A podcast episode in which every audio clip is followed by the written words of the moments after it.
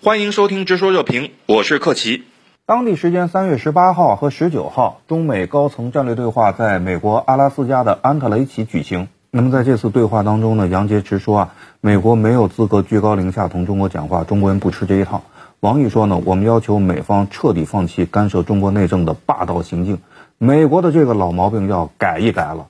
我觉得啊，这次对话就算是其他的都没谈，就是当面向美国人说了这两句话。这就是成果，这是不是也是我们这次要向美国传达的一个核心信息呢？李先生怎么看？首先，我们要看现在所谓中美的分歧，其实最大的分歧都是美国对中国内政的干涉方面。嗯啊，这个分歧确实是可能短时间内难以呃弥合的，因为我们不容他国干涉我们内政的这个呃政策和这个决心啊是不会改变的，而美国呢？在这个包括比如说新疆问题、香港问题，主要也是特朗普政府在他的执政的最后期，呃，搅起的问题。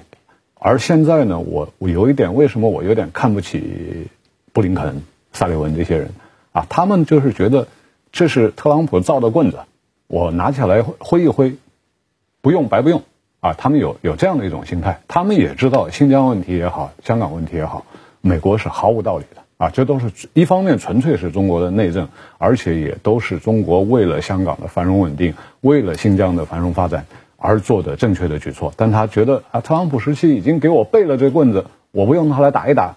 不是很亏吗？啊，这就是那种小人心态。呃，所以我们中方对他这种小人心态的驳斥呢，我觉得是非常重要啊，非常重要。这次高层战略对话呢，中方是应邀去冰天雪地的阿拉斯加，但是我个人的观察，我是觉得美方似乎准备有点不足。我不知道苏先生是否有这个感觉？如果您也感觉美方有准备不足的情况的话，又是什么原因造成的呢？对，我想美方呢，像沙利文、像布林肯啊，都是经验很丰富的外交官啊，像这么一个重大的这种外交场合的这种对话呢，应该说。他是要进行认真准备的，对。但是我觉得，确实让大家感觉到，在这个对话当中，好像他显得有点仓促，或者说是突然出现了一些变化以后，他好像应对有点不是那么太到位，这确实让人感觉到好像有点准备不是那么太充分。但我感觉到，可能至少有两个原因啊。第一个原因呢，当然就是他们个人原因，无论是像布林肯还是像这沙利文啊，他们过去没有做过主官啊，都是国务卿的这个副国务卿啊，没有主管一方大员。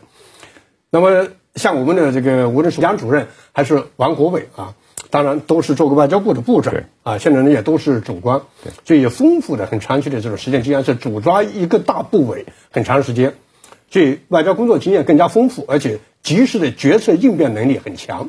从从这个角度来看呢，我觉得美方的谈判代表呢，好像显然他的这个成分来看，他的这个能力来看，略显得逊色。对，这第一啊，第二呢就是。确实，美方呢，因为习惯于就是以那种居高临下的方式，认为呢中国好像也是弱我一等，他认为他的心理上有优势，那么他的地位上有优势，他的实力上有优势，就他认为谈的时候应该是中方可能会像过去一样相对比较谦虚，我们东方文化都是这样的啊，相对来说是比较的平和，但这次来看呢，显然我们中方的行为不一样，态度不一样，所以你强，我也强啊，你指责我，我也同样应对你。就这么一种完全对等的方式来做的话，对于他们美方来看呢，好像心理上没有这种准备，一下子感觉有点乱了分寸的感觉。就看在当时的这个场合呀，好像他们互相之间那个沙利文和这个布林肯眼神交流，甚至还递个小纸条什么的，显然可以看出他们在应对当中的时候，有点临时，好像不得不采取一些东西来来应对，就显然感觉到有点没有做好这种心理的准备的这种状况。拜登上台两个多月了，对俄罗斯也好，对华也罢。他和他的执政团队是否真的有成熟而可行的战略方针和政策框架？周先生怎么看？我觉得就是拜登政府，他就是我不能用理解特朗普政府和奥巴马的方式来理解他。嗯，就是因为特朗普是一个非常强势的领导人，拜登的问题就是他其实第一比较弱势，第二他面临党内比较大的矛盾和分裂。对，就是他同时面临来自共和党的制约。另外，在党内，他实际上是更多的是一个平衡。对，实际上，拜登上台的时候，就说当时民主党大家共同拥护拜登，唯一的目的就是说他能够把特朗普赶下台。对，没错。然后赶下台之后，然后那就就是说，实际上他的一部分人认为他历史任务已经完成了，所以现在对拜登来说，就是他的整个内阁的组成其实都是一个平衡的产物。对，但呢，一个结果就是说，他在外交政策上，其实拜登他的这个他不是一个能够就勇往直前的，他碰到挫折他很有可能往回收，因为他必须维持平衡。所以实际上他的对外政策，就说他不能够提出一个非常清晰的方向，你往前推，他是不停的一个平衡的产物。那么在这种情况下，他其实。更容易产生那种投机性的思想，嗯，就是哪个地方的这个障碍比较小，哪里能够取得一点成果，就先在那个方面。他现在的想法是说，在他上任的早期，尽可能的把那些成果把它汇聚起来，这样来提高他的威望。这个当年的奥巴马和特朗普是不面临这样一个困难的。嗯，另外一个就是从他个人的身体状况来讲，看起来刚想说这个事也很弱，也很弱。呃，包括他说。普京是杀手，结果普京回一句“祝你健康”，对什么人祝你健康？对病人祝你健康嘛？嗯。我们看到这个普京刚说祝他健康，他就在悬梯上摔了三三跤。没错，包括明显看出来，在大选期间就表现出了精力不济。对对。呃，会不会使他成为一个弱势的总统？他这样的一个身体状况，一个受到的国内外的这种制约，党内外的制约。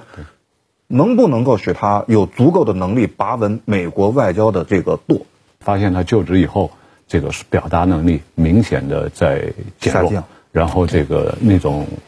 严重的口误是吧？比如说美呃美加关系说成美中关系啊，就像哈里斯总统对哈里斯总统啊这样的严重的口误不断的出现，这就表明他在竞选之后，随着这个压力的那个缓缓释之后啊。他这个这个反而年龄的问题越来越严重了。这个地方就是我们不能回避的一个问题，就是美国其实面临一个严重的老人政治问题啊，无论是在政府还是在国会啊，佩洛西啊这些人都是八十岁的人啊，这个这是不能回避的。这个你看九二年以后美国的这么多总统，三届总统是一九四六年生的，而这个拜登。又比四六年的还要老啊，四二年的啊，这个这个老人政治，它会给美国的政治带来众多的不确定性。当然，我们要说，如果早一点完成一个交接，那也许是一个好好事儿，是吧？这个，但是万一就这种这种病态的状态拖得久的话，那么对美国是非常不利的，对他的决策是非常不利的，会造成这个。这个执行层的人自行的去做很多事儿，而他不知情啊，这个是我们面临的一个风险。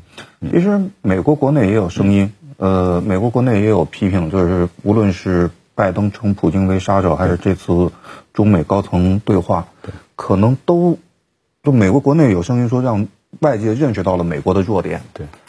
好，今天就讨论到这里，感谢您的收听，我们下期再见。